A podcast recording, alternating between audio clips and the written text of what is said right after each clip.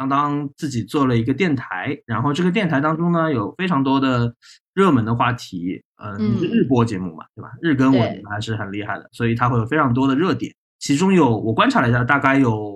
百分之六七十甚至更高的比例是跟性别议题相关的。我想问你，为什么会聊那么多相关的话题啊？其实说来也奇怪，我最开始做这个节目的时候，并没有想到我会讲这么多关于这样的一个话题。因为我做的是热点节目嘛，它的时间不是很长，大概就是十分钟之内。那我就会要根据这几天的热点，我去挑一个我自己比较感兴趣，或者挑一个我自己能够讲出来我自己真实想法的一个东西出来。我发现这些话题都是我特别想聊的，就是我能够讲出来很多东西的。然后就聊着聊着就变成这样子，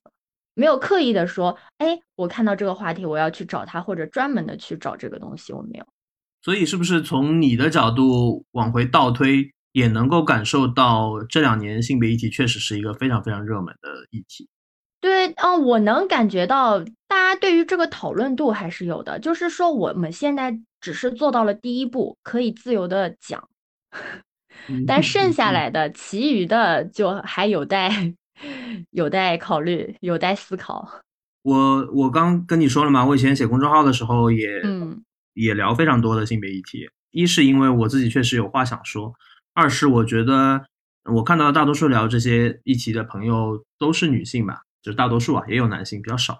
然后我觉得我的视角可能跟他们会有一点点不同，大体上比较接近，但是会有一点不同。然后后来就发现，刚开始聊这个话题的时候，这个话题没有那么热，可能一三一四年的时候，只是我个人觉得有想法想要说一说。后来慢慢就不对了，就是会发现从流量上。这些话题明显的关注度就高了，然后得到的反馈呢也非常的不同了。原先就是你聊什么话题，看这个文章的人就跟你就这个话题来展开讨论。后来我被很多嗯朋友亲切的称呼为“人妖”，因为因为什么呢？因为他们一看你是个男的，然后聊的是这些话题，可能有些时候呃站在支持女性的那一边，他们都不用看文章，他们直接先给你扣帽子。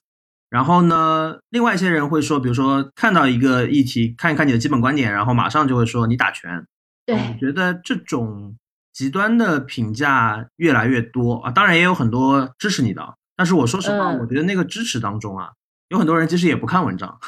就是他虽然立场上支持你，他跟你站在同一边，但他其实他的观点跟你的观点未必是完全一样，甚至有很多不同的。所以我的感受就是，我发现这个议题热了之后，好像就变得跟其他很多的议题一样，它有很多我们所谓打引号的二极管的那种读者或者听众出现。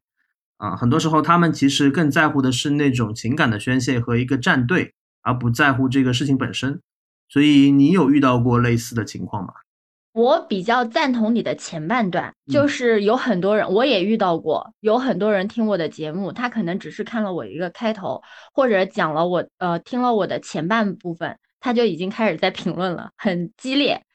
我这个时候我就会问他，我说：“你好，请问你听完了我的节目吗？”哎，有的人他就会很实诚，他就说：“哦，我没有听完。”但是你就能。表现出就是说，他其实可能也并没有带着我们想象中的那种恶意。站在他的角度，他觉得他的观点是对的，但是他不认同你的观点，他想要把你纠正过来。但是他完全，他只是听了一个开头，他就固执的认为你就是一个呃打拳的人，你就是一个很极端的人。但其实我不是一个很极端的人，我自己觉得我是一个。嗯，我只是想要站在一个公平、公正、平等的一个角度上来客观的讲述这个事情。我不会说，哦，女的就应该怎么样怎么样，呃，男的就应该怎么样怎么样。但现在，呃，起码现在这个里面支持我的人，他们还是有有完整的听完我的节目的。可能是因为我的节目时长不长的原因。嗯，你刚提到一个词叫恶意嘛？恶意其实就是动机问题嘛，对吧？对对对，就是我其实。这些年有一个非常明确的想法，就是我还是相信所谓的“论迹不论心”，就是动机不重要，重要的就是你看这个人做了什么，然后一直在做什么。所以我刚讲那个意思，倒不是说恶意，但我我就是在说我作为一个内容的表达者的感受吧。就是简单来说，我会觉得这两年随着这个话题变得更加的热门和受人关注之后，理性讨论的空间变小了，或者说从总体的比例来说，一些比较激烈的、比较极端的声音的占比明显提高了。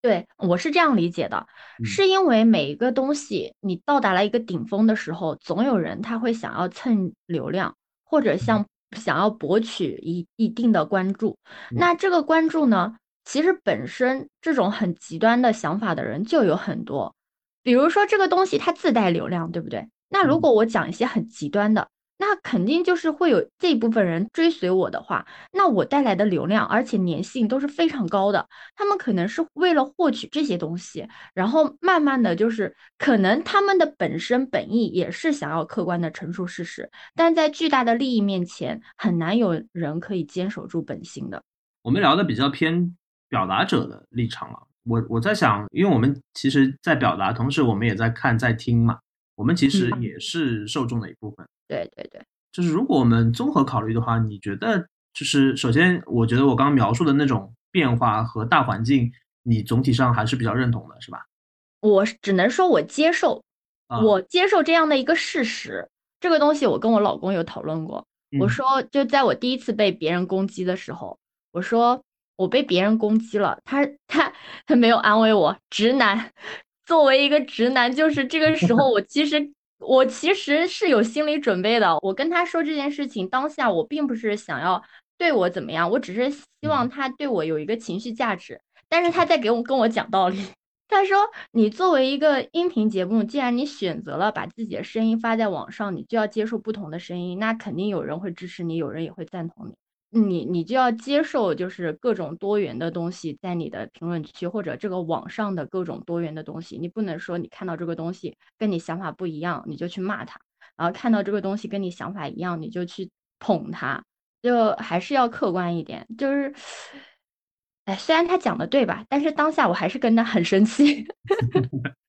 那是一个最典型的直男会遇到的困境嘛，对吧？就是需要安慰的时候，总是开始习惯性的讲道理。对对对，就其实我本身讲这个话题开头的时候，我心里情绪是没有任何波动的。但是他一开始跟我讲道理，我的火蹭上来了。对，就是大家直直男经常会忽略一件事情，就是你讲的这个道理，女生不懂嘛，就为什么要讲道理呢？对啊但，是有一个更深层的道理，他们是不懂的，就是需要输出情绪价值的时候是需要做对的，但是他很多人意识不到这个这个道理。是的，我就是说，为什么有些男生他就很会呃博得女生的欢心，哪怕他可能各方面条件不是很好，就是因为他懂得赋予女生一些情绪价值。嗯，哎，对此你有什么看法呢？可以把你的想法留在评论区哦。如果你喜欢我的话，也可以在我们常用的绿色软件搜索“当当马六幺六”，就可以找到我哦。欢迎你的订阅、点赞、收藏、关注。这里是走马，我是当当马，拜拜。